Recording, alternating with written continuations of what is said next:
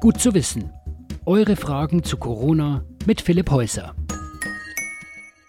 Tja, harte Zeiten für Sportler. Ich war die letzten Tage jeden Tag eine Stunde an der Isar joggen. Das tut zwar richtig gut, aber es ist irgendwann auch mal ein kleines bisschen eintönig. Schwimmen geht nicht, Fitnessstudio geht nicht, Badminton geht nicht, Skilifte sind auch geschlossen.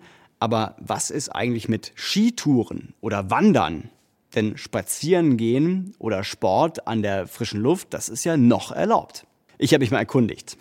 Der Deutsche Alpenverein und die Bergwacht sagen, zu Hause bleiben. Ski- und Bergtouren bzw. Wanderungen sind zwar nicht verboten, aber es gibt einen anderen Grund. Wenn Menschen in den Bergen unterwegs sind, passieren Unfälle. Da kann man noch so vorsichtig sein. Statistisch gesehen kommt das einfach vor.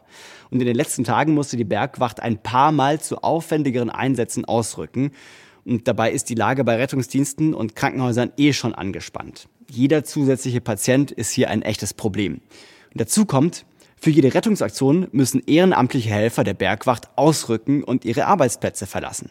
Dort fehlt es aber wegen der Krise auch schon an Personal. Also Kurzfassung, wir müssen uns beherrschen.